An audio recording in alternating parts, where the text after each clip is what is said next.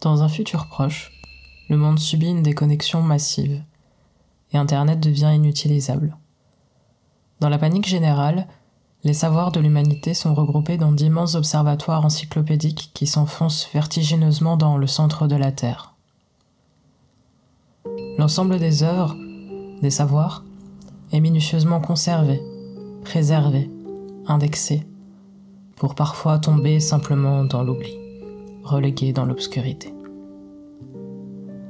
La politique mondiale se souciant moins de la culture de l'humanité que de la survie des êtres humains, certaines œuvres s'endorment simplement pendant des décennies, quittant la mémoire collective. Mais ces entrepôts labyrinthiques ne sont pas infinis. L'œuvre culturelle ne s'est pas arrêtée avec ce grand blackout.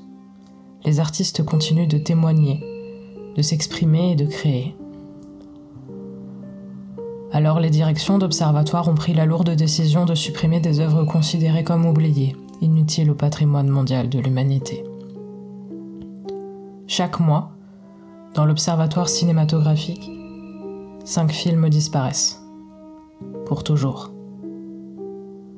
Face à cela, une équipe d'analystes du cinéma, des détectives, s'élève contre la disparition des copies des films. À partir du moment où le mandat de destruction est produit, ils ont une nuit pour sauver la galette et prouver comment, par son inspiration et son héritage, elle a contribué à l'enrichissement du patrimoine mondial de l'humanité. Une nuit, avant la disparition du film. À jamais.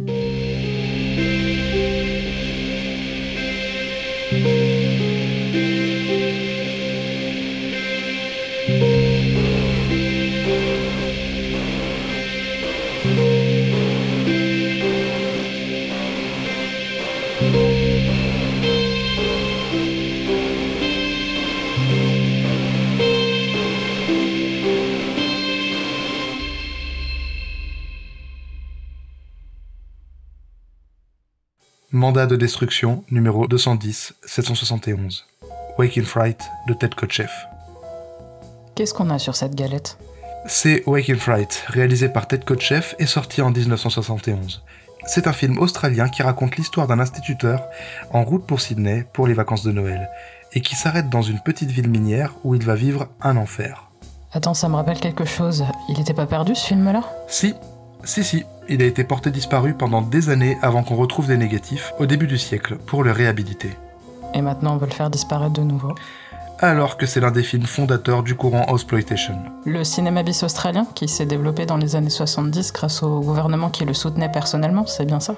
Exactement, une histoire incroyable qui correspond à la période de deux mandats successifs des premiers ministres John Gorton et Gough Whitlam, qui étaient très engagés dans la culture et qui, appuyés par le lancement du classement R, ont donné la possibilité à plein de films, tous plus fous les uns que les autres, de se faire. Et surtout des films érotiques. Alors oui, mais pas que. Bien sûr, il y en a eu, mais c'est aussi toute la période des films de tueurs et de l'outback australien. Les réalisateurs se sont rendus compte que ce quotidien banal qui était le leur avait beaucoup de succès à l'étranger. Un désert écrasé de soleil, des grosses voitures, du sexe et de l'alcool. Le charme des films d'exploitation australiens tient dans ce film. Et une authentique chasse aux kangourous. Tu penses qu'ils veulent détruire le film pour cette raison? Je pense que l'analyse d'un film s'exerce surtout avec une grille de lecture précise et un œil avisé.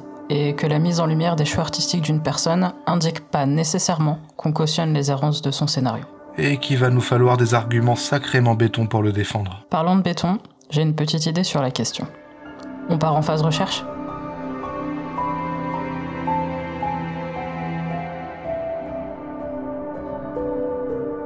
J'ai revu le film. Quelle thématique te parle à toi?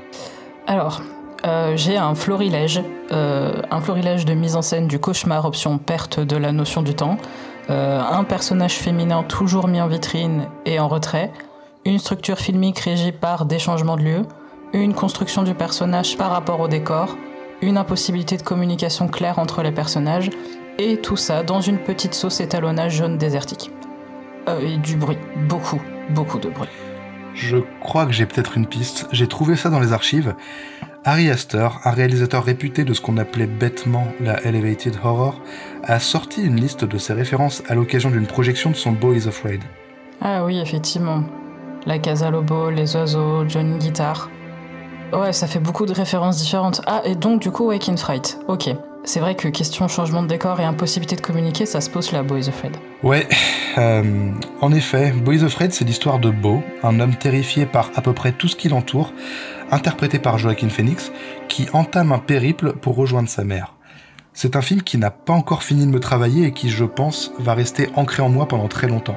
En fait, ce que je trouve fascinant, c'est qu'on a là un film qui change radicalement d'atmosphère au fil du voyage. Il est séparé en cinq parties bien distinctes, définies par les étapes de sa quête, et pour chaque étape, on a un climat radicalement différent, comme si cinq films se trouvaient dans un seul. Et cet aspect hétérogène se retrouve dans les tons employés dans le film, puisqu'on a devant les yeux une histoire qui s'apparente à un drame, mise en scène avec des codes de cinéma d'horreur moderne, mais aussi avec des gimmicks propres à la comédie, au slapstick, voire même au burlesque. Et tout ça avec une dimension viscérale qui parvient à te prendre aux tripes et ne plus te lâcher. Là où je suis admiratif en regardant Boys of Red, c'est que tout ce qui fait de ce film une curiosité, pour les raisons que j'ai citées à l'instant, est parfaitement légitimé par tout ce que le film cherche à raconter. C'est un film viscéral car on explore l'intimité d'un homme.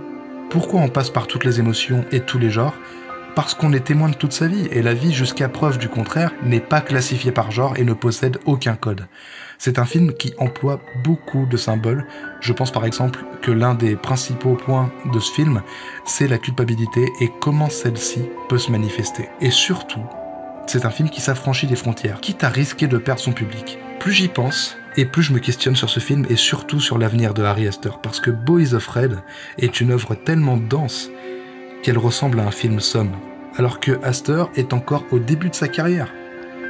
C'est vrai que c'est euh, un film euh, extrêmement, euh, extrêmement fouillé, extrêmement dense, qu'on ne peut pas appréhender comme ça sur un seul visionnage. Et je pense que c'est un film qui travaille encore et, qui prend son inspiration dans plein plein de choses différentes. Et on peut avoir presque envie des fois de, jouer le jeu, de trouver toutes les inspirations de, cette espèce de, fleuve dans lequel on, trouve plein de petites, plein de petites choses qui nous rappellent plein de souvenirs de cinéma qui vont être euh, spécifiques à chaque personne. Hmm. Mais là, je pense que pour le coup, euh, les racines du film sont peut-être un petit peu plus profondes. Ouais, est-ce que tu penses à une question de vie ou de mort, par exemple? Alors, par exemple, euh, qui est dans la liste effectivement, pour le film d'Astor, oui, évidemment, sinon il l'aurait pas mis, pas pour Waking Fright. Par contre, Playtime. Playtime, pourquoi? Bah, décor changeant, personnage ballotté d'un événement à un autre sans trop comprendre ce qui lui arrive, un univers foisonnant qui semble créer toute pièce posée là, impossibilité de communiquer avec des personnages secondaires pour se faire entendre. Alors Playtime, il est très compliqué à résumer. En gros, il y a environ six petits moments. Ces six petits moments sont reliés entre eux grâce à deux personnages. Un personnage féminin qui s'appelle Barbara, qui est une touriste américaine qui euh, arrive en ville, et un personnage masculin qui est Monsieur Hulot, qui cherche tout au long du film à avoir rendez-vous avec un personnage important d'une espèce de, firme dans un grand building. Donc on a une première séquence qui se passe dans un aéroport, où on voit donc des touristes arriver. On a une deuxième séquence qui se passe dans des bureaux. On a Monsieur Hulot qui essaye d'avoir euh, son rendez-vous mais qui se perd complètement dans, le, dans, ces derniers et qui finit par se retrouver, on ne sait pas trop comment, dans une exposition, qui est le troisième petit moment. Ces expositions euh, euh, se, passent dans une espèce de salon et les deux personnages vont se croiser à ce moment-là. Ils vont être séparés. Ensuite, il y a une quatrième séquence avec des, des appartements qui sont filmés de nuit et qui sont comme des espèces de, vitrines en fait, comme des espèces de tableaux qui sont filmés donc euh, de cette manière-là et qui semblent communiquer mais en fait non. On a un cinquième petit moment euh, qui se trouve dans un restaurant qui est la séquence la plus complexe du film parce qu'il y a énormément de personnages, énormément de bruit, il se passe énormément de trucs, il n'y a rien, il y a rien qui s'arrête, ça va très très vite. Et ça se termine avec un dernier petit moment où ça se passe en ville et où on voit des voitures passer, arriver, venir et les touristes que l'on avait croisés au début avec la fameuse Barbara repartent. Voilà, c'est à peu près voilà, la manière dont on peut euh, résumer ce film où il se passe beaucoup de choses, pas forcément de manière linéaire, il n'y a pas forcément d'histoire, de scénario, ni même de dialogue, parce qu'en fait les gens se disent plein de choses mais s'écoutent pas vraiment. Mm. Et ça donne une espèce de petit ovni. Si tu veux, Playtime, c'est un film qui me fait un peu l'effet d'un Rubik's Cube. Pas forcément parce qu'il est complexe, euh, même s'il l'est, ni parce qu'il y aurait forcément une énigme à résoudre ou quelque chose à expliquer, mais parce que il a un espace qui va se reconfigurer en permanence. Tu vas avoir différents lieux qui vont faire partie d'un seul et même univers, qui semblent faire partie d'un seul et même univers, avec des blocs qui pivotent entre eux et selon comment ils sont placés, alors qu'ils étaient assemblés dans un premier plan, ils vont en être séparés quelques secondes plus tard et plus du tout avoir la même signification. Et en fait, tout est une question de lignes, de perspectives. Et ces lignes m'ont donné l'impression de bouger intervalles réguliers, un peu comme un labyrinthe magique, avec des chemins qui changeraient en permanence pour perdre le personnage. Il a un côté très plastique, très burlesque, qui sont parfois teintés d'un humour très très noir. Ça m'a séduit. Ça m'a séduit dans l'effet qu'il produit sur le personnage, et ce personnage est entraîné dans une espèce de chaos visuel et sonore sans pouvoir s'en défaire jusqu'à la fin du film. Je sais pas ce que t'en as pensé, toi.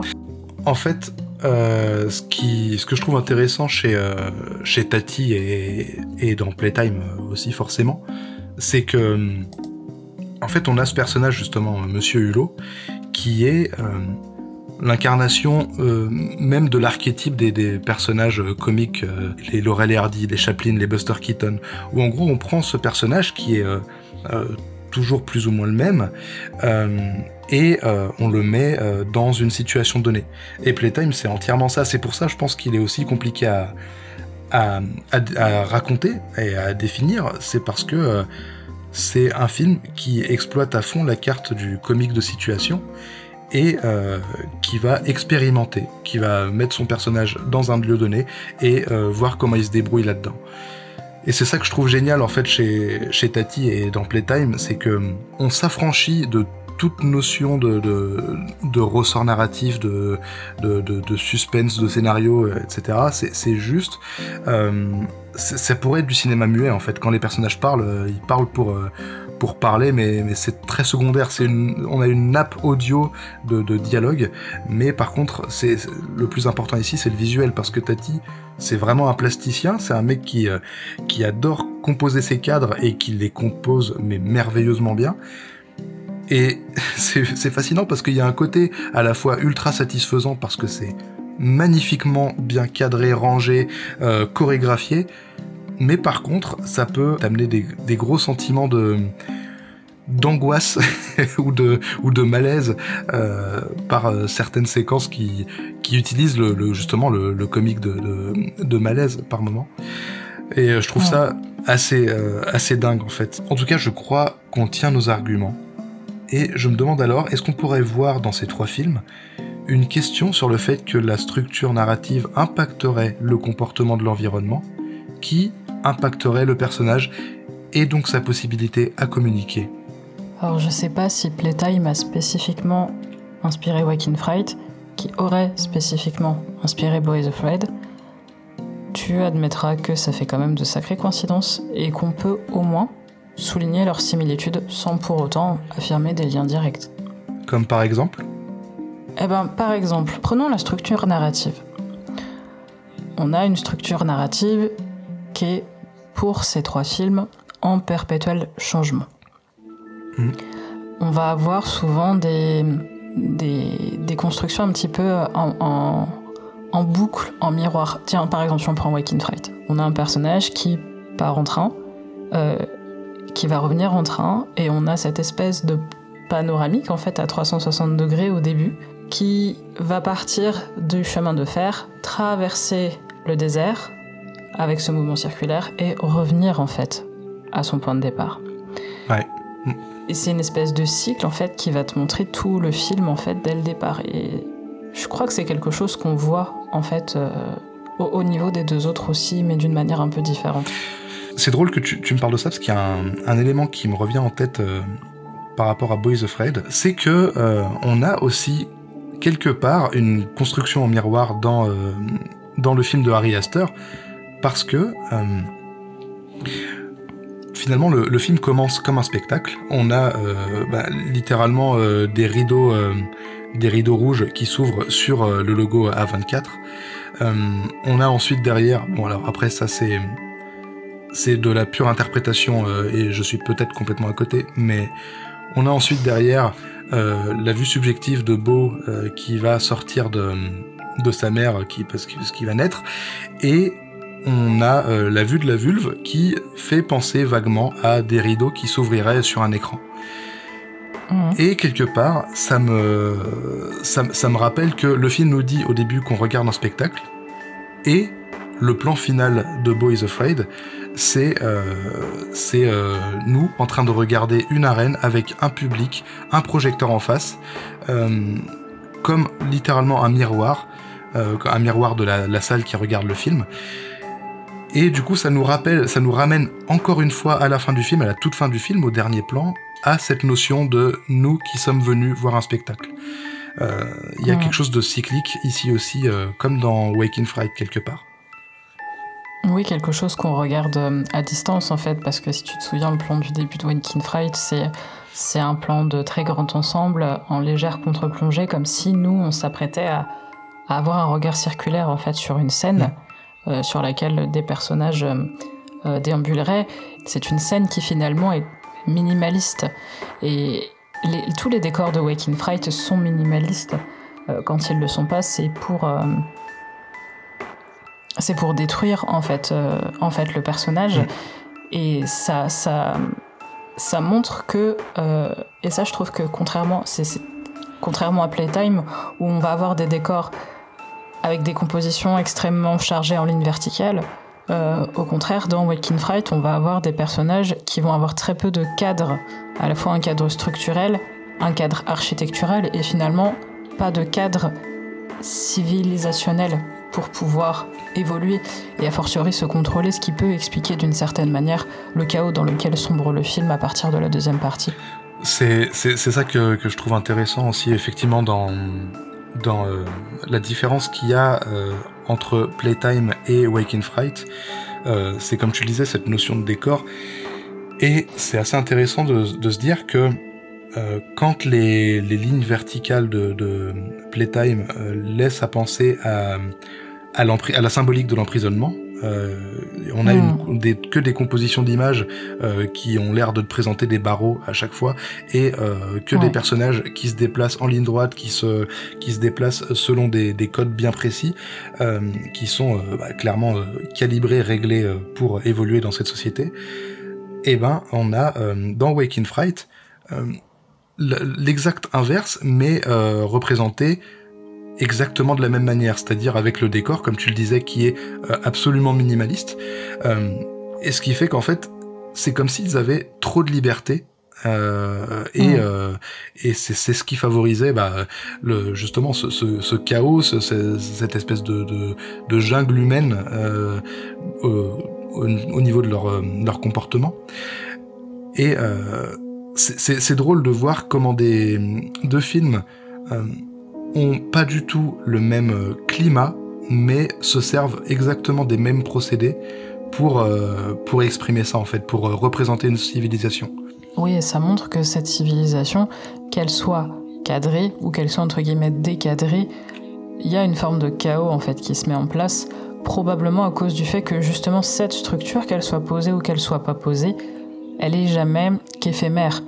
Et quand elle se met en place, c'est mieux pour se euh, détruire derrière ou essayer de se mettre en place hmm. pour finalement ne pas terminer à se mettre en place. Et c'est quelque chose qui, euh, qui évoque tantôt un sentiment de liberté, tantôt un sentiment d'emprisonnement, finalement peut-être une forme de solitude avec une incapacité à évoluer dans, euh, dans ce décor. Et c'est quelque chose qui est presque pas paradoxal, mais qui m'interroge dans Playtime, on va avoir énormément d'espaces euh, délimités par des vitres, par des murs qui sont vitrés. Donc des murs qui visuellement n'existent pas. Donc les carcans existent, ils sont mis en place, mais ils sont illogiques. Et d'ailleurs, on, le voit euh, à la fin du film, quand euh, il y a le fameux personnage très important avec lequel Monsieur Hulot a rendez-vous cherche à le poursuivre pour enfin avoir rendez-vous avec lui, échanger avec lui, il se prend la vitre. Donc, et il renonce.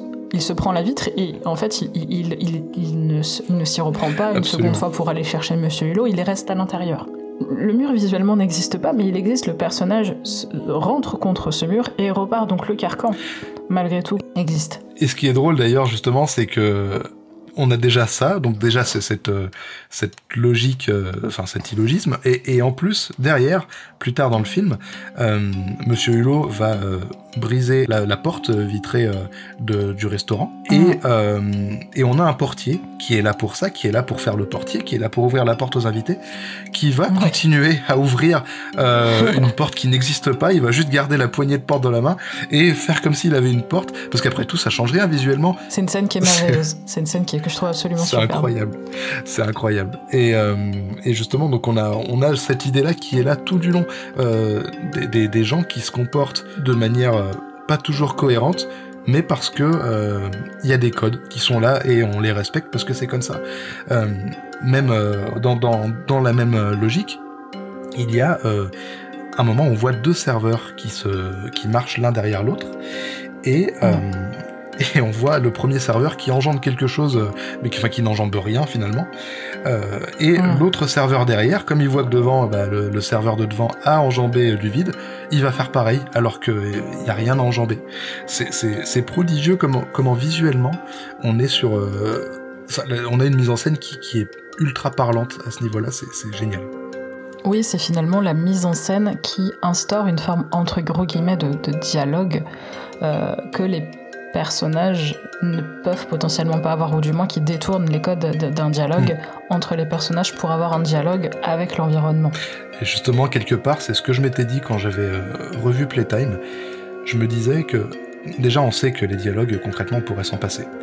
Euh, Mais je me, je me suis rendu compte, j'ai l'impression vraiment que le film euh, est construit comme une série de comic strips. On, on- on pourrait faire des captures d'écran des, euh, de, de- Ouais. de toutes les scènes et les poster au New. Yorker avec juste une légende à la limite en bas. Mais, euh, mais voilà, quoi. Je trouve ça. En fait, c'est euh, c'est génial à quel point son cinéma est visuel et à quel point euh, il parle sans employer de mots. Euh, je, trouve, enfin, voilà, je trouve ça fantastique. Oui, on est sur du mime, on est sur de l'expression complètement expressionniste, en fait, entre guillemets, même si, bon, là, pour le coup, on est. Il y, a- il y a une inspiration expressionniste, mais on est bien, bien évidemment plus dedans à ce moment-là. Mais il y, a, il y a une forme de, de théâtralité euh, qui, qui ici est effectivement extrêmement présente et qui montre que, oui, en fait, on, ici, on se passe des mots, alors qu'on aurait besoin de dialogues pour se focaliser sur une certaine forme de narration linéaire. Mm. Euh, ici, c'est le décor qui, qui, qui raconte tout. Et en fait, le décor, entre guillemets, est simple, puisqu'il il est cloisonné. Il est entièrement cloisonné. C'est un décor qui est entièrement artificiel, notamment dans, dans Playtime, pour le coup. Et, et, et c'est aussi le cas dans, dans Waking Fright, parce que même si on a l'impression de ce, ce désert, euh, ce, ce désert euh, qui, qui s'étend jusqu'à l'horizon, euh, les personnages n'en sortent pas, ne sortent pas de leur toute petite ville minière dans laquelle euh, le personnage de John euh, euh, va, va passer ces quelques jours là euh, d'enfer, ces quelques semaines d'enfer. Euh, Il y a un enfermement ici qui est, qui est, qui est évident, mais qui n'est pas forcément celui qu'on attendrait. On est sur un univers effectivement qui est très très cloisonné dans les trois films, cloisonné par la tête des personnages principalement, cloisonné par les lignes du plan, par le plan lui-même, par le cadre lui-même. Et ce qui est important, euh, je trouve, c'est que c'est qu'il y a une, euh, un travail sur les couleurs qui se fait à partir de là. Euh, tout est très jaune dans Waking Fright, euh, tout est de plein de couleurs différentes dans Boys Afraid, mais des couleurs toujours très très fortes. C'est un chaos visuel, c'est c'est presque agressif pour l'œil. Dans Playtime, tout est gris. Il y a une teinte générale grise qui renforce l'univers cloisonné dans lequel on se trouve. Exactement, et, euh, et justement dans, dans euh, Playtime, c'est tellement une intention, c'est tellement le, le décor est, est tellement euh, conçu dans ses moindres détails pour le film que Jacques Tati s'est retrouvé à faire construire une ville, une mini-ville exprès pour le tournage de ce film, qui a été Ouais. appelée Tativille et qui n'est faite que en nuances de gris. Le, le, le- le film, c'est 50 nuances de gris. Euh, dommage qu'on l'ait pas sauvé ce film-là. Pourquoi? Pour rien.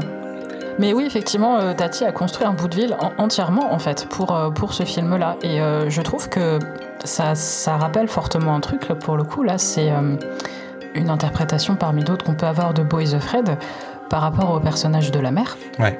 Euh, qui, quand, on, quand le personnage d'Obo rentre dans, dans la maison, constate que potentiellement, en fait, sa mère aurait construit un bout de rue entière. Ouais pour mettre son fils dedans. Ouais, ouais, effectivement, bah, c'est que, en fait, on se rend compte que quand on voit la tête de tous les employés, euh, qu'il y a pas mal de mm. monde qu'on a vu euh, tout le long du film, finalement même pas que dans sa rue à Beau, mais mais euh, mais tout le long du film. Mais effectivement, il y a certaines têtes qu'on retrouvait dans sa rue. Et puis même quand on y pense, euh, au début du film, quand il quand il est dans la supérette en face de chez lui et que tout le monde se retrouve, tous les habitants de la rue se retrouvent à aller chez lui, on a une rue complètement vide. C'est un, décor de cinéma, c'est un, un, studio le truc. Et, euh, c'est exactement, c'est vrai que ça, ça, laisse à penser. En tout cas, il y a quelque chose de très étrange et ça laisse à, ça, ça rappelle un, faux décor, quoi. Ça rappelle clairement un décor de cinéma.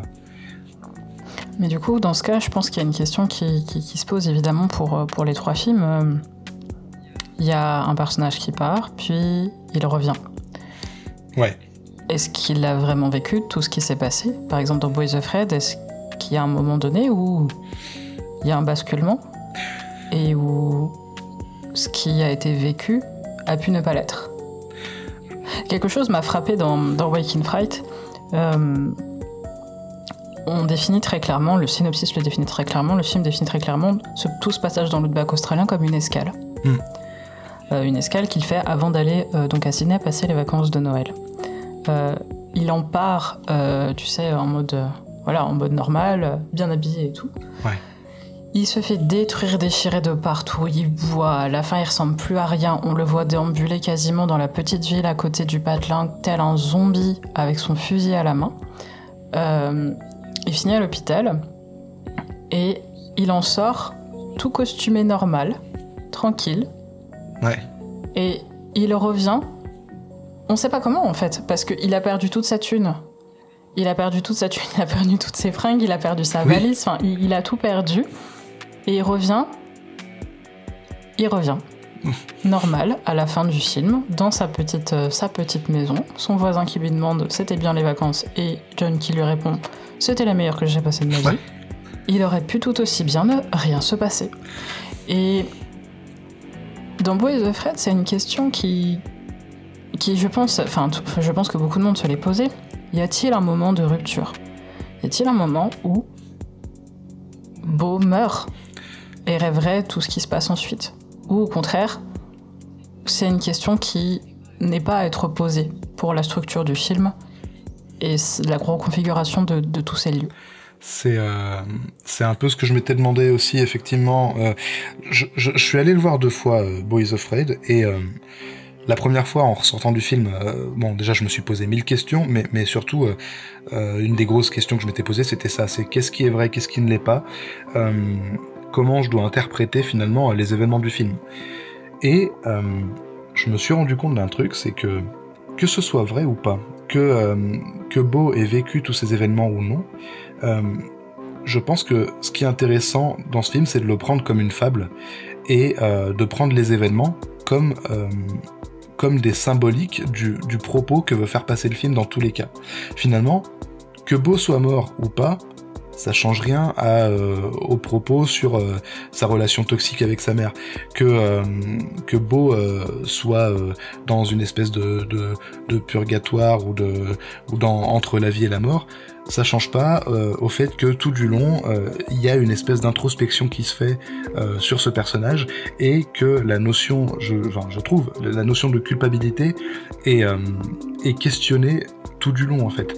On a un personnage qui est accablé de toutes parts par tous les personnages, par tous les événements, par l'univers entier, qu'il ait fait une connerie ou pas, quel que soit son comportement, il va forcément s'en prendre plein la gueule parce que parce qu'il est beau, parce que c'est ce mec-là qui ne sait pas euh, se faire respecter et qui ne sait pas euh, s'assumer, et donc le monde le bouffe, le monde l'écrase, et en fait c'est comme ça que je l'ai ressenti.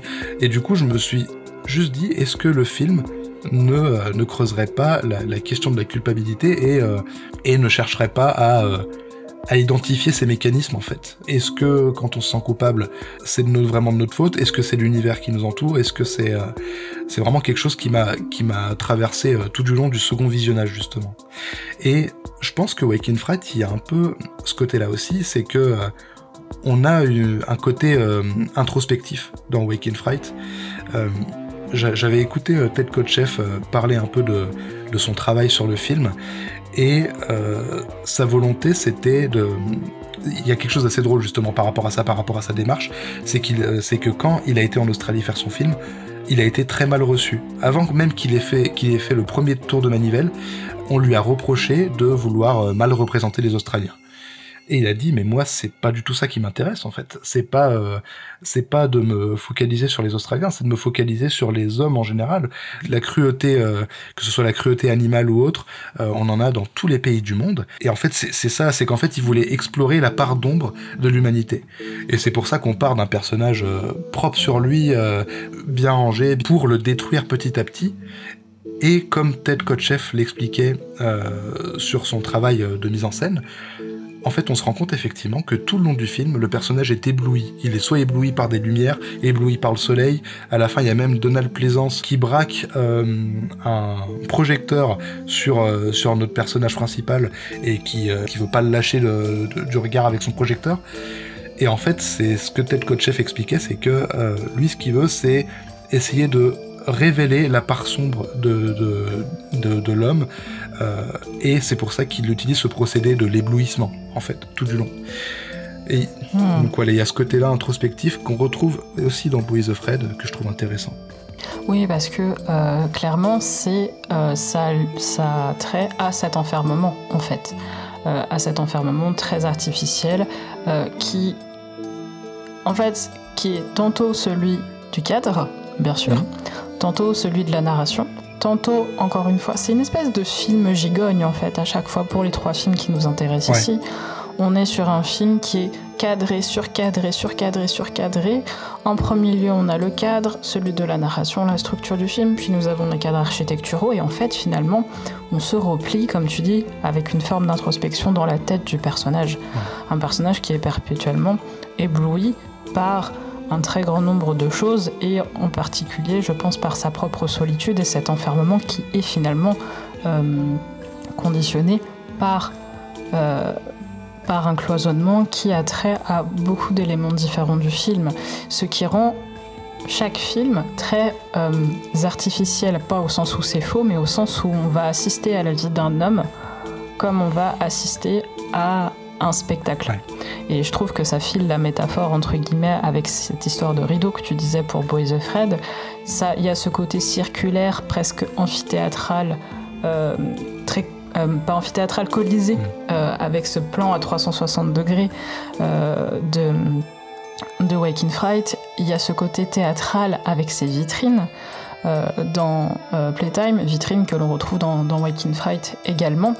Et il y a ce côté, encore une fois, tu parlais d'introspection, et je trouve que c'est très juste dans le sens où on est sur des films, particulièrement euh, Boy the Fred et, et même Waking Fright, qui fonctionnent en miroir. en fait, on commence et on termine quasiment au même endroit. Et c'est particulièrement visible euh, dans Boys of Fred où on voit quasiment bah, tout le film en fait dans la petite séquence du vide-grenier au début. Mm. Et même avant ça, au moment de la naissance du personnage, euh, on a ce hurlement avec euh, la mère qui dit Vous avez tué mon bébé Et à la fin du film, c'est exactement pareil. il le tue d'une certaine manière.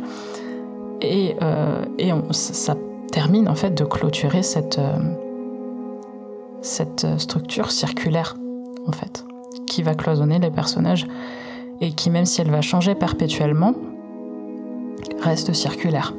Donc elle est vouée par définition, tel un circuit, à être infinie. Mais ça ne veut pas dire qu'elle n'est pas susceptible de changer.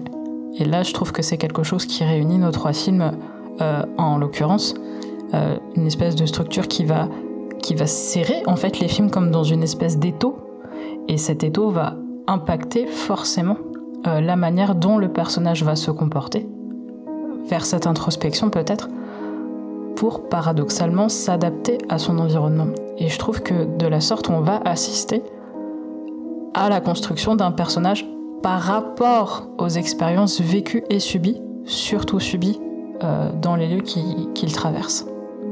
Et euh, ce que je me demande aussi, sur Playtime notamment, c'est parce que effectivement on a ce, on a quelque part ce cycle aussi. Hein, le, film commence avec une journée qui commence et on, a quasiment 24 heures de raconter puisque la fin ça, ça, se passe à l'aube avec la ville qui mm. reprend vie et qui, qui repart dans sa routine.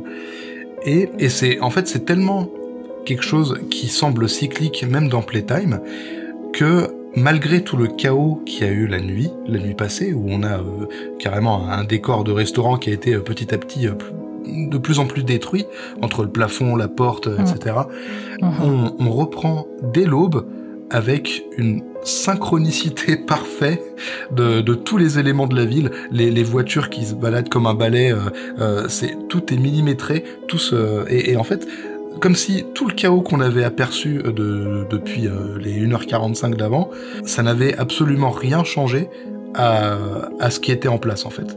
Et, euh, on repart à zéro dès le lendemain. On a, enfin c'est purement cyclique quoi. C'est un et Du coup je me dis parce que comme on le disait en fait, enfin.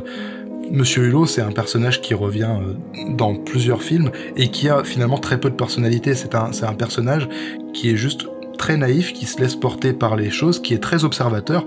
Quelque part, en fait, ça, pourrait euh, plus ou moins nous incarner nous euh, en regard extérieur sur un monde euh, qu'on comprend pas forcément tout le temps. Et en fait, ce que je me dis, c'est que est-ce que là, l'introspection, elle est, elle concerne Monsieur Hulot, ou est-ce que ce serait pas la ville de Tativille et par extension la société dans laquelle on vit qui serait ici euh, analysé. Est-ce que en fait, euh, ce serait pas euh, un moyen pour nous de faire une introspection sur sur notre civilisation en fait? Bah, il y a quelque chose, il y a quelque chose d'une expérimentation en fait, d'une expérimentation sur un personnage, d'une expérimentation sur un lieu qu'on qu'on ne connaît pas mais qu'on reconnaît d'une certaine manière.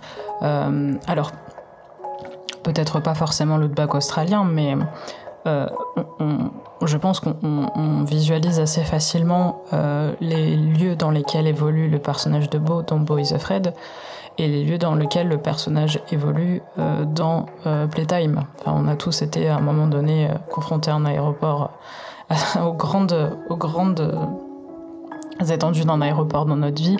On a tous essayé de se retrouver dans un grand bâtiment administratif parce qu'on avait rendez-vous avec quelqu'un d'important et pour finalement se perdre. On s'est tous perdus dans un hall d'exposition immense.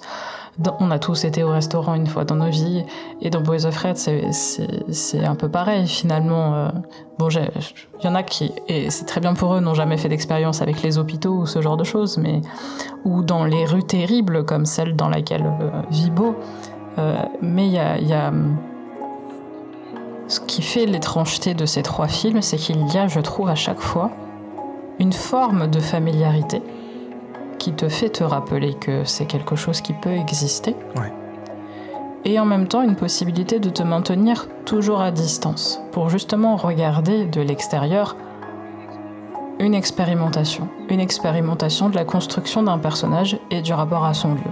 Et dans les trois films, on a un personnage qui fait une expérimentation très intense sur lui, soit dans un lieu qu'il connaît pas, soit dans un lieu qui lui est pas familier, soit dans un lieu qui lui est carrément hostile. Et ce que je trouve incroyable, c'est que dans ces lieux qui ne sont pas spécifiquement avenants, on est systématiquement quelque chose qui tient tantôt d'une forme de hasard, tantôt d'une chorégraphie millimétrée. Ouais, et surtout qu'en plus, comme tu le disais, euh, effectivement, le, le, ce qui se passe dans Waking Fright peut ne pas nous parler parce que c'est des décors qu'on ne connaît pas, mais euh, mm. justement en fait euh, là où on, peut se projeter, c'est dans les mécaniques entre les personnages, parce que concrètement qu'est-ce qu'on a? C'est un personnage étranger qui essaie de s'intégrer à un groupe qu'il ne connaît pas. Et, euh, et ça, mm. ça, on, a, on a tous de grandes chances d'avoir déjà vécu ça à un moment donné de notre vie, même si c'était en maternelle ou en primaire c'est quelque chose en fait le tous ces mécanismes sociaux qui sont euh, représentés ici, euh, c'est quelque chose qu'on connaît finalement, qu'on connaît assez bien, et c'est justement ce qui permet aussi de comprendre bah, pourquoi il se laisse aller, pourquoi il se laisse porter par le truc. Quand je vois le film et que je le vois euh, enchaîner les bières alors que euh, euh, il voit bien que ça va pas lui rendre service, finalement on a envie de le juger, mais on se dit ouais mais ok mais il est tout seul là, il a besoin d'eux en plus pour pour survivre parce qu'il a plus d'argent, il a rien du tout. on peut comprendre en fait finalement son comportement parce qu'on a déjà vécu plus ou moins ça quoi. Oui, oui, c'est quelque chose de très, euh, encore une fois, familier et en même temps extrêmement, euh, extrêmement oppressant parce qu'on va avoir un personnage qui est systématiquement euh, en volonté de, de s'en aller. Hmm. Il y a toujours un moment de, dans Waking Frat de lucidité où le personnage de John se dit putain faut que je me casse en fait il y a quelque chose qui va pas il y a toujours un petit moment qui est toujours magnifiquement filmé par, par Coach Chef où le personnage va se dire ah tiens, j'essaye de... Il y a une première étape où il essaye de s'intégrer. Euh, il y a une deuxième étape où il s'intègre. Et une troisième étape où on lui dit tiens, il faut que tu, pour faire, pour t'intégrer, il faut que tu fasses ceci. Et ce moment où son regard change et où il se dit mais punaise, c'est pas du tout à ça que j'appartiens. C'est notamment le cas dans Waking Fred par rapport à la chasse où au début euh, il tire un peu partout euh, sans qu'il y ait cette chasse au kangourou parce qu'elle se fait de nuit. Et on a le personnage de John qui tire sur un, je crois que c'est un renard, je sais plus, un coyote. Et, euh, et il dit regardez les gars, je l'ai touché, puis il part pour aller le chercher et il est retenu par ses, ses collègues qui lui disent mais on s'en fout en fait, on tue pour tuer. Et il se retourne. Et à ce moment de, de compréhension et où il se dit, mais ouais, bah du coup, je vais pas aller le chercher. Pour rester intégré avec eux, il va falloir que je revienne, en fait. Et plus tard, dans cette horrible, cette horrible scène de chasse euh, dans la nuit, il y a pareil ce moment où il, du coup il, va s'emparer du kangourou, où il est euh, poussé en fait par les autres personnages euh, à, le faire il l'encourage, ils lui disent vas-y, comme un rituel en fait, pour s'intégrer dans cette société. Et on comprend qu'il galère et qu'à plusieurs reprises, en fait, il, euh, il pense à renoncer. Euh, parce que ce système, euh, de, ce système ne lui plaît plus en fait. Mm. Et je trouve que c'est très très fort de, de, de voir qu'on a ce personnage qui, à beaucoup de reprises, va vouloir s'en aller de chaque endroit qu'il visite, ou presque, mais n'y arrive jamais parce qu'il est perpétuellement rattrapé par soit un autre personnage, soit une autre circonstance. Et c'est exactement pareil pour Playtime, où il va être chassé par exemple de l'exposition euh, parce qu'il arrive au moment où elle ferme, mais il va être rattrapé par un autre personnage qui l'alpague. Ou encore dans Boys of Fred, où à chaque fois qu'il veut partir, euh, bah, par exemple pour euh, les obsèques de sa mère, il est retenu par quelque chose. Là en l'occurrence c'est sa blessure. Mm.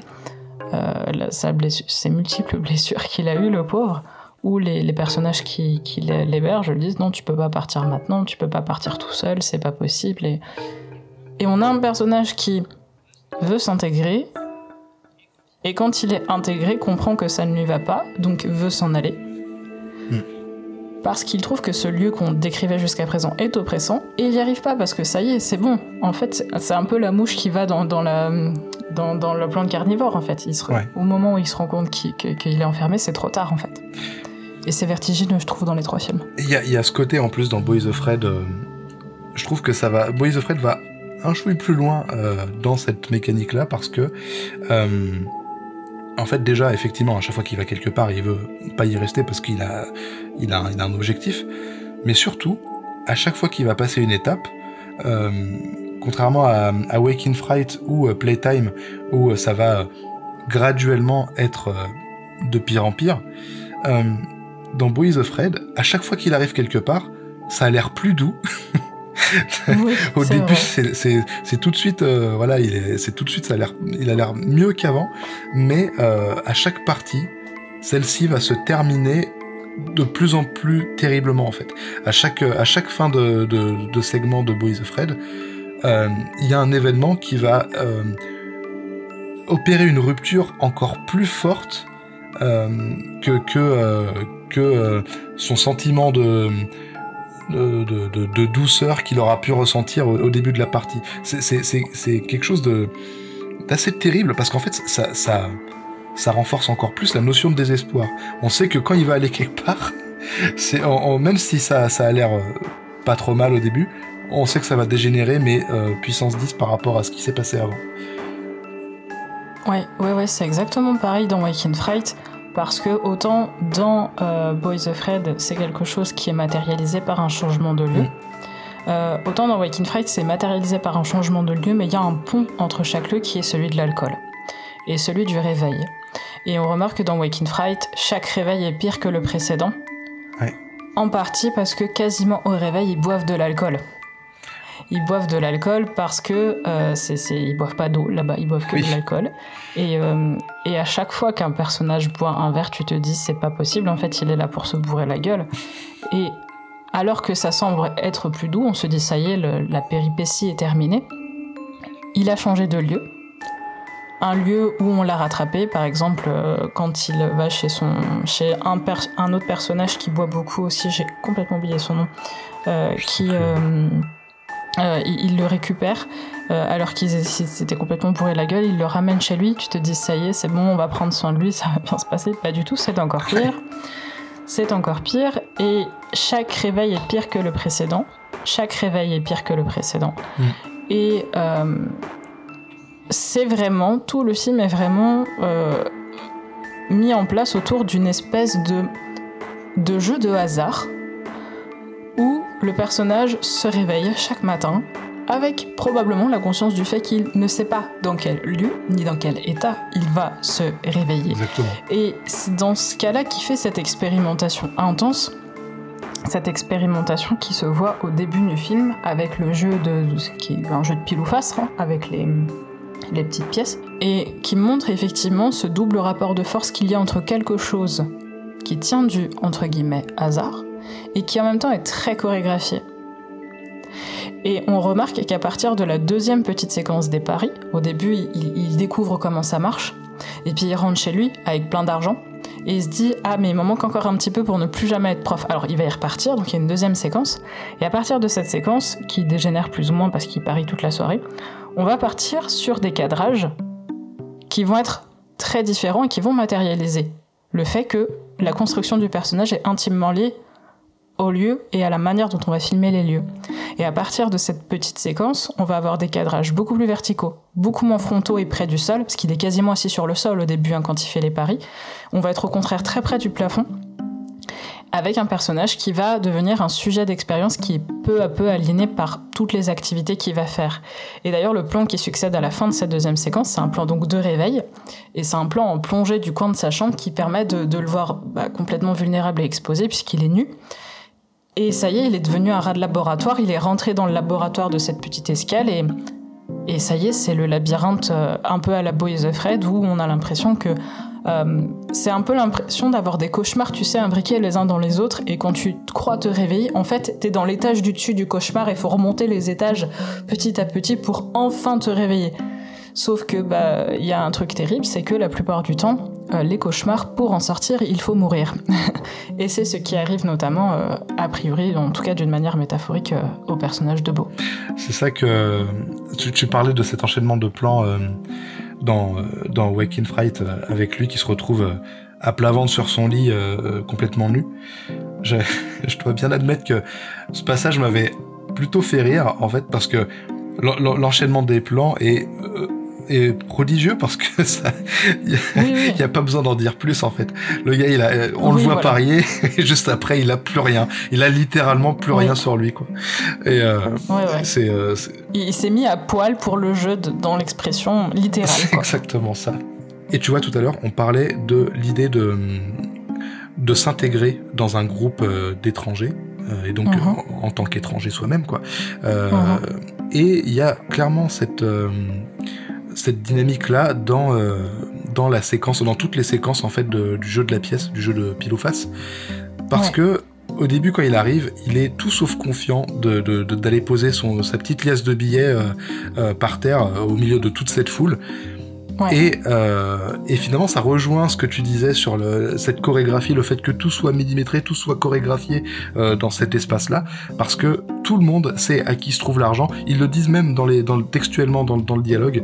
Euh, il, y a, il, y a, carrément le flic qui dit euh, mais t'inquiète, tu poses ton argent, euh, tu vas le retrouver. Tout le monde sait euh, qu'est-ce qui est acquis et tout le monde sait compter ce qui lui revient. Et c'est en fait, il le constate là où au début il n'est pas du tout confiant parce qu'il connaît pas ce groupe. Euh, c'est là où la première fois où t'as l'impression qu'il est, euh, qu'il est euh, fier. Il y, a, une espèce de fierté qui ressort dans, dans, sa première partie quand il voit qu'il gagne. Un sentiment d'appartenance. Tout à fait. Voilà, parce qu'en fait, il se rend compte que effectivement, bah, les mecs ils n'ont pas oublié. T'as carrément le, le gars qui qui gère le jeu, qui est que l'espèce de bookmaker, si je peux appeler ça comme ça, qui qui lui dit ah bah j'ai failli te perdre et puis il lui rend son argent.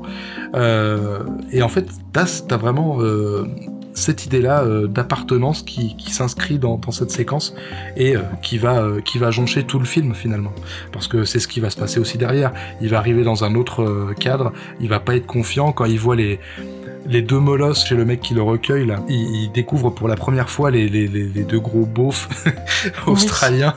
et, en plus, ils arrivent, ils sont super impressionnants parce que ils sont, ils sont gigantesques.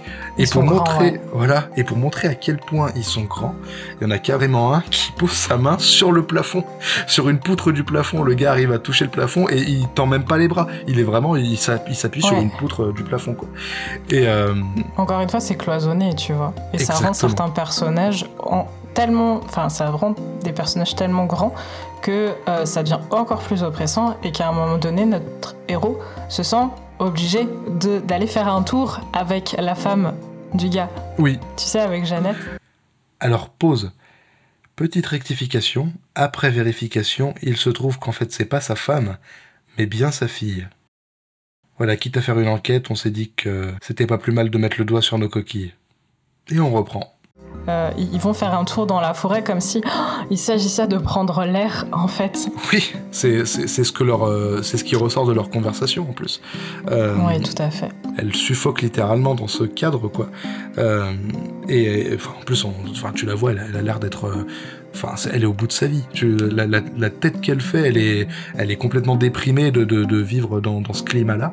Et, et c'est vrai que pour les deux, ça, c'est une bouffée d'oxygène, effectivement, de, s'éloigner et, de partir ailleurs. Oui, de sortir de cette chorégraphie, en fait. Euh, et qui, je trouve, ressemble. Euh, tu, parlais du fait que chacun savait très bien où était euh, la place de chaque chose. ça me fait penser très clairement cette séquence des paris à la séquence du restaurant, en fait, dans Playtime. Mmh. Où, bah, on l'a expliqué tout à l'heure, chaque personnage sait ce qu'il a à faire chaque personnage sait ce qu'il fait.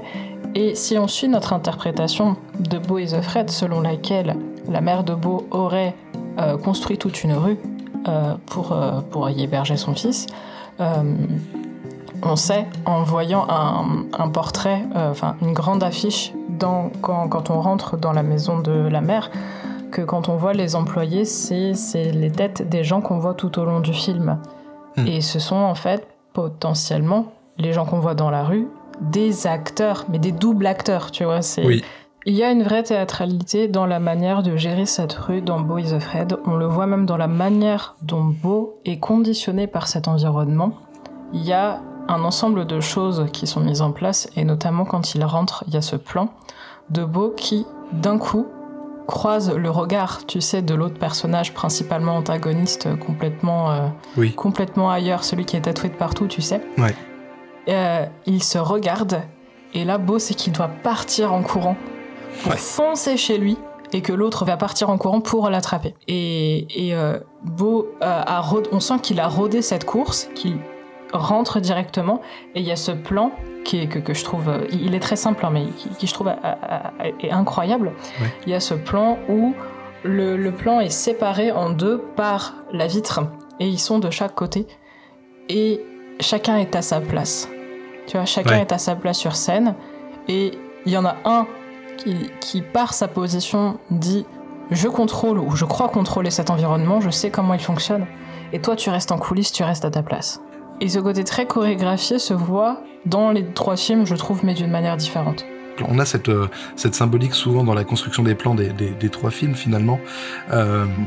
tu vois, tu me parlais de la disposition des, des personnages dans, dans Boys of Fred on a euh, aussi euh, des façons de mettre en scène dans euh, Playtime où on se permet de faire des plans très larges avec une profondeur de champ presque infinie et, ce qui nous permet de, faire évoluer des personnages justement de part et d'autre de vitres, des cadres dans des cadres. voilà, on a vraiment des plans gigognes comme ça qui permettent soit de d'imager des, relations de de, hiérarchie entre les personnages, ou alors euh, d'imager un, système de fonctionnement euh, généralisé en fait.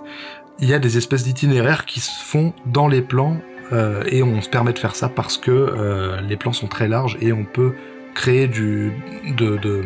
des itinéraires d'évitement en fait. Voilà, c'est ça, exactement.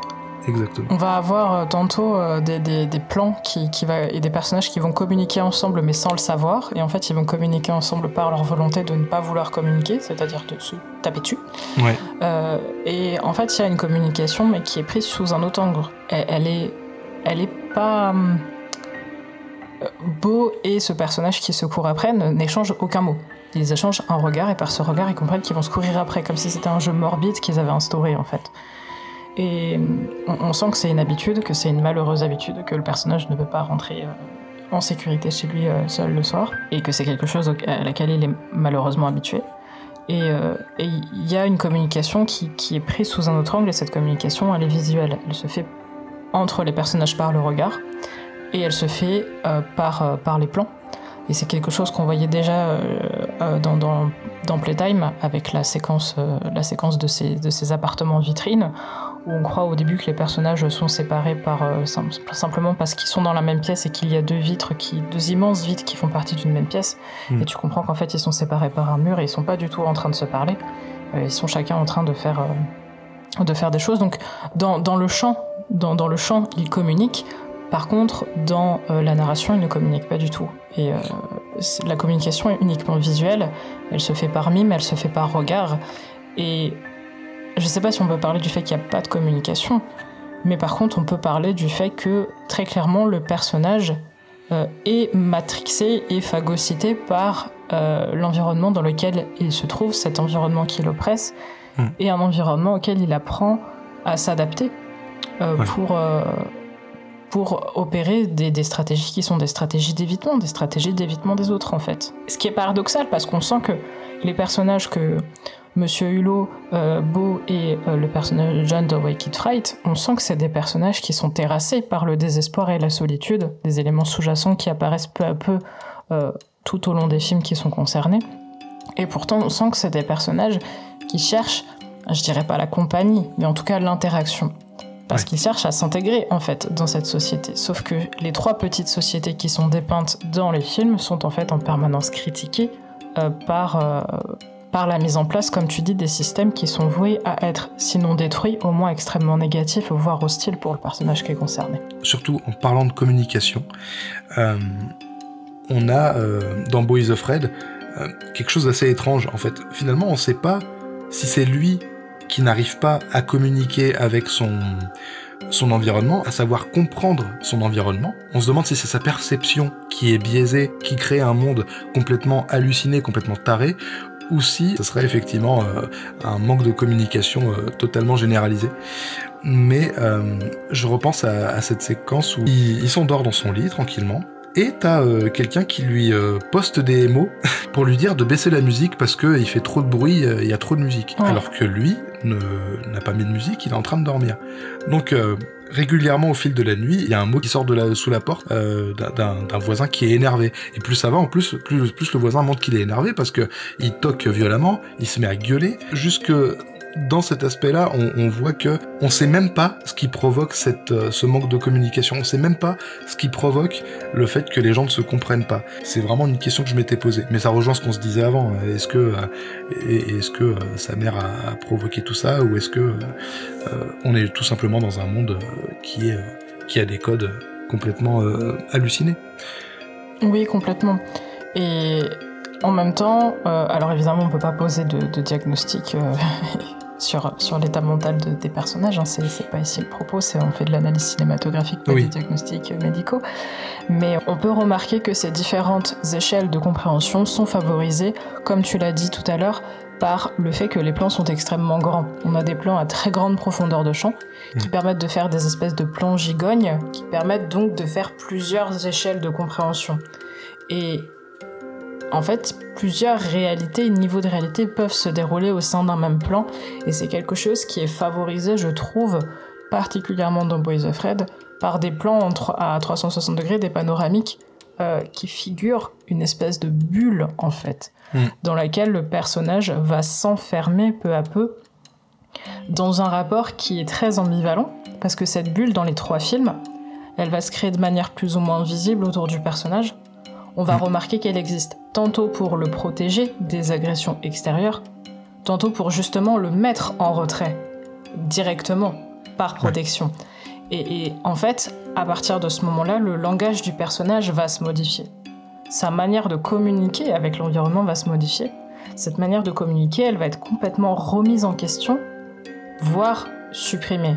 Et ça pose un, problème. Non, ça pose une question euh, que je trouve très importante dans les trois films, qui est cette question de la communication, ou plutôt de de l'incommunication, je sais pas si ce mot existe, mais euh, c'est cette incapacité en fait des personnages à, communiquer. Ça part, ça, part du fait que, notamment dans Waking Fright, euh, les personnages, ils sont fous, ils sont pas fous, peu importe, mais en tout cas, on peut admettre qu'ils sont perpétuellement dans un état second, en fait. Euh, ces personnages ne boivent jamais d'eau, ils sont tout le temps en train de se désaltérer avec de l'alcool, parce que l'eau c'est juste pour se laver, ou pour essayer de, s'en mettre sur le visage pour essayer de décuver, mais les personnages admettent être perpétuellement dans un état second. Et à partir de là, ça va affecter sa manière de communiquer. Mais au-delà de ça, déjà, euh, effectivement, ils euh, ont l'air en permanence dans un état second, mais en plus, ils partent forcément du principe que euh, le héros va vouloir euh, les rejoindre dans, dans, cette murge. Quoi. Euh, en fait, dès, dès le début, c'est tout juste si on lui impose pas de, de boire, de, de, de, s'enfiler une bière. Et quand il est sur le... Même pas quand il l'a fini. C'est quand il, est, il a bu trois gorgées, on lui dit t'en veux une autre, il dit bah non je l'ai pas fini, il dit bah finis là, je vais t'en chercher une autre. Il y a ce côté dans ce film, euh, t'inquiète pas, euh, je sais ce que tu veux, toi. et, on a exactement ça aussi euh, dans, euh, dans, bah, dans, dans, les deux autres films, dans, Boys of Fred et, dans Playtime. Mm. dans, dans, Playtime, on a à chaque fois que Monsieur Hulot se retrouve confronté à, un personnage, celui-ci va l'emmener, va l'emmener quelque part ou va lui dire il faut que tu ailles là-bas. En fait, quoi qu'il se passe, euh, on va dire à Monsieur Hulot quoi faire, et si on lui dit pas quoi faire, on lui dit ce que lui il veut faire, alors que, alors que lui n'a même pas le temps d'en placer une. Euh, c'est d'ailleurs ce qui va le mener euh, dans, dans, toutes ses péripéties tout le long du film, en fait. C'est parce qu'il est ballotté d'un point à un autre, parce que il y a tel ou tel personnage qui lui a dit de faire ça, ou qui l'a emmené quelque part. Et euh, dans Boys of Red, euh, concrètement, c'est ça. Parce que s'il voulait se contenter juste d'aller voir euh, sa mère, bah, il aurait fait ça bien plus vite. Alors que là, il se retrouve, comme on l'a dit tout à l'heure, il se retrouve coincé dans une première famille. Ensuite, il se retrouve à devoir assister à une, une, une pièce de théâtre au milieu d'une forêt. Ensuite, enfin voilà, à chaque fois que à chaque fois, il a, jamais son mot à dire. Et depuis gamin, parce que dans, on n'a pas parlé des, flashbacks de quand il est gamin, mais c'est exactement la même chose. Quand, il est gosse, euh, c'est sa mère qui décide tout pour lui. Et, euh, surtout, en plus, euh, c'est sa mère qui, le charge de culpabilité et qui ne le laisse même pas lui-même réfléchir sur sa sur son comportement en fait. C'est c'est un mauvais fils. Voilà, c'est, ta, mm. mère te l'a dit, t'es un mauvais fils, euh, donc cherche pas à le réfléchir. Il y a aucun dialogue possible. Il y a littéralement mm. aucun dialogue possible dans, les trois films en fait. Mm. Complètement. Euh, et, c'est effectivement des personnages qui vont se, laisser euh, balloter n'importe où, parce que de toute façon, qu'ils fassent quelque chose ou qu'ils ne fassent pas quelque chose, et c'est particulièrement valable dans Boys of Red, le personnage va être culpabilisé Euh, on l'a dit plusieurs fois, il y a un lourd climat de culpabilisation, de culpabilité qui va embaumer euh, le film. Parce que soit les personnages vont l'accuser de quelque chose qu'il n'a pas fait, soit des gens vont mourir à cause de lui parce qu'il a fait l'erreur simplement de se trouver au mauvais endroit au, mauvais moment, jusque dans cette séquence finale de procès qui va se terminer euh, dans, dans une espèce d'arène. Et je trouvais que c'était intéressant que tu parles de, des flashbacks de ce côté enfant, parce que même quand il est enfant, c'est pareil. Et dans Waking Fright, c'est quelque chose que l'on voit également, où euh, on voit que comme le personnage de Beau et le personnage de Monsieur Hulot, John va se laisser balader n'importe où. Et je trouve que c'est une situation extrêmement cocasse, parce qu'à la base, John, c'est une figure d'autorité, c'est un professeur, c'est un maître d'école. Et c'est une autorité qui est bien assise au tout début du film, parce que le film commence dans un silence absolu, alors que le personnage de John est assis en face de sa classe. Tous les enfants l'écoutent religieusement, écoutent le silence, et pendant mais la, séquence est longue, elle doit durer une bonne minute. Les enfants vont rester immobiles et silencieux, ils vont attendre euh, qu'il les autorise à sortir.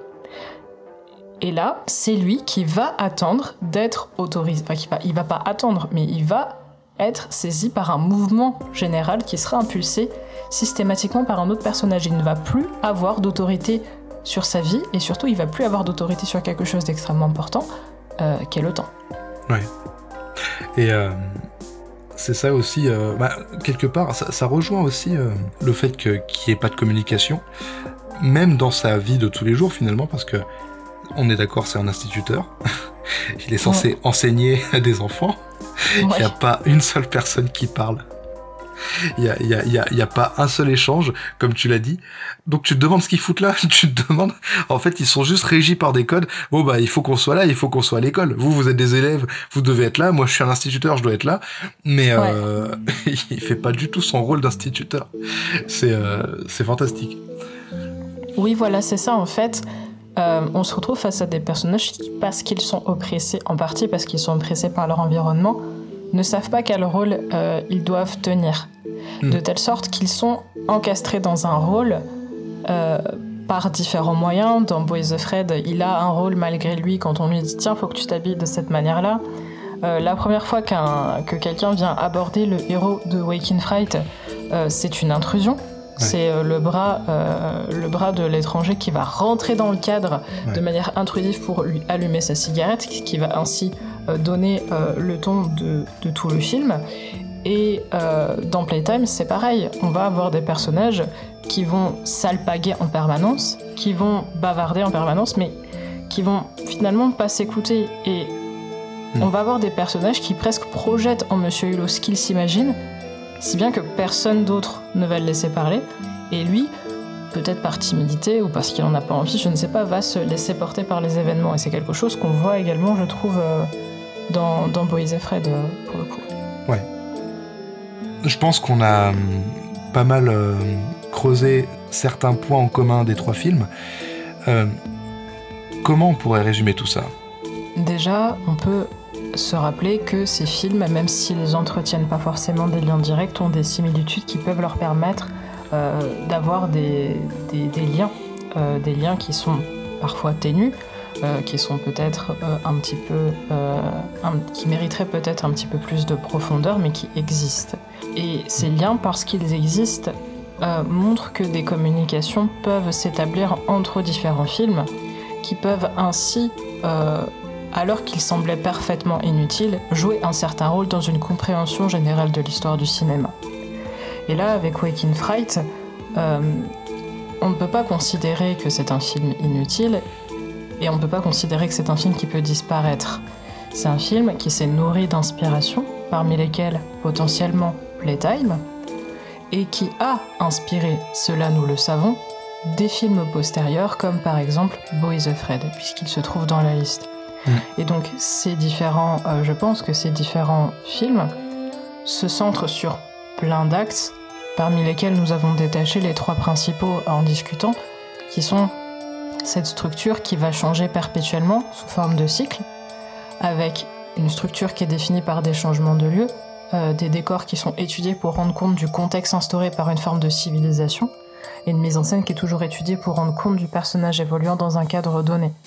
On va aussi avoir cette construction du personnage qui va se faire par rapport à son lieu, avec des, séquences qui vont apparemment être détachées, mais qui font sens à partir d'un lien spécifique, qui est en général un personnage. Un personnage qui est détaché des autres, qui est plutôt candide, et qui va se faire emporter malgré lui dans le chaos de l'univers dans lequel il évolue. Et on va avoir un personnage qui va aller dans un lieu qu'il connaît pas, qui va se faire dévorer, en fait, gangréner par le dit lieu. Cela va le rendre incapable de communiquer. Parce qu'il ne peut pas avoir des explications claires sur les choses qui se déroulent autour de lui, et on va avoir en conséquence des séquences qui vont explorer des dynamiques entre personnages, qui évoluent dans un lieu donné, qui fait qu'on va aboutir à une narration par l'image plus que par le dialogue. Et je voudrais te poser une question par rapport à ça. On a établi le fait que on avait le portrait ou l'expérimentation d'une forme de civilisation qui était reculée. À ton avis, peut-on considérer que ces trois films sont une critique de la société mise en place à ce moment-là Alors, je pense que dans tous les cas, euh, déjà Playtime est, tellement épuré que euh, pour moi, euh, ça représente 90% du film. En ce qui concerne euh, Waking Fright, euh, qui a plus un côté existentialiste et introspectif, et Boys of Red, qui a une telle viscéralité que il semble plus se concentrer sur l'individu que sur la collectivité, du moins l'individu face à la collectivité. Je pense que oui, dans tous les cas, ce sont trois films qui observent le monde dans lequel ils ont été faits et de manière plus générale, euh, je pense que c'est très rare de euh, trouver un film qui ne ferait pas ça finalement. Effectivement, je pense que, je pense que clairement, ici en tout cas, euh, on est en plein dedans. Ouais, on est en plein dedans. Il y a des jours où je me demande pourquoi on fait tout ça. Passer des nuits entières à trouver des arguments pour sauver des films qui, en fin de compte, n'obtiendront qu'un pauvre sursis avant de se trouver à nouveau sur la sellette dans quelques années. Après tout, les films qui regardent le monde, c'est pas ce qui manque. Et encore heureux que c'est pas ce qui manque. Analyser un film, c'est bien. Mais mettre le fruit de son analyse en contexte avec de possibles influences ou même, tout simplement, resituer l'œuvre dans son cadre historique, c'est ce qui nous permet d'approcher au mieux notre regard sur un monde qu'on n'a pas connu ou alors oublié. Et détruire ça, c'est le meilleur moyen de nous empêcher de comprendre comment on en est arrivé au cinéma d'aujourd'hui. Et surtout, comment le monde est devenu ce qu'il est.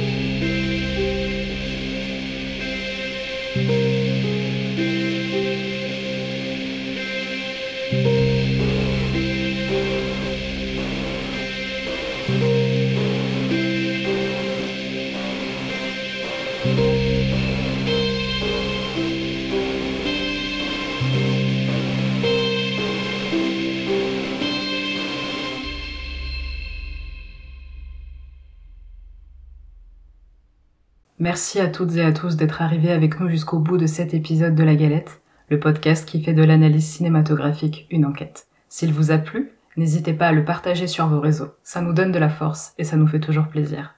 N'hésitez pas également à nous suivre sur Twitter à la Galette Cast et Instagram à la Galette Podcast.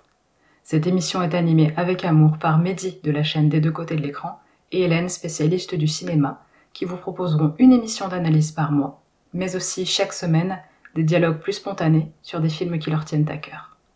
Merci pour votre attention et à la semaine prochaine.